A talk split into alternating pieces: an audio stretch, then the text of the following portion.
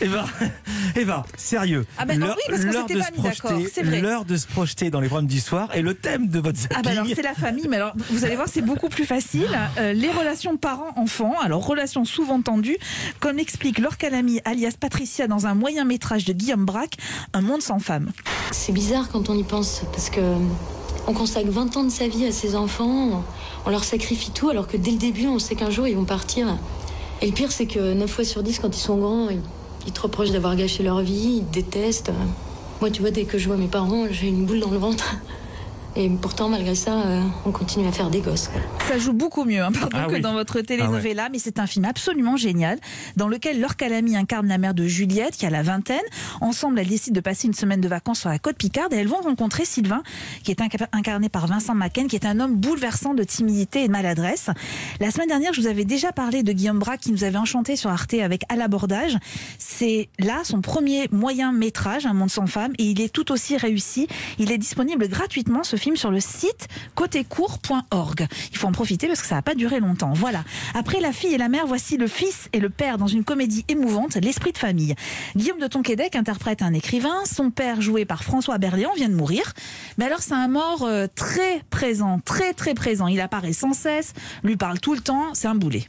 Tu devrais leur dire la vérité. Quelle vérité? Que je parle à mon père mort parce que j'arrive pas à accepter l'idée qu'il soit plus là? Papa, s'il te plaît, tu, tu voudrais pas aller faire une petite sieste? Mais je suis mort, j'ai j'ai plus besoin de faire la sieste. Je sais même pas pourquoi je parle avec toi, t'as toujours été de mauvaise foi de toute façon. Si, parfaitement, de mauvaise foi. J'ai adoré ce film très personnel d'Éric Besnard dans lequel on retrouve également Josiane Balasco et Isabelle Carré.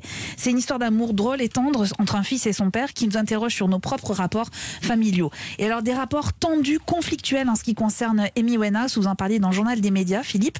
TMC diffuse un portrait de la diva. On est à une période où elle essaye de s'en sortir en passant quelques jours sur l'île de Sainte-Lucie, loin de Londres, loin de la drogue, loin des paparazzis. Sauf que son père, Mitch, a la plus mauvaise des idées.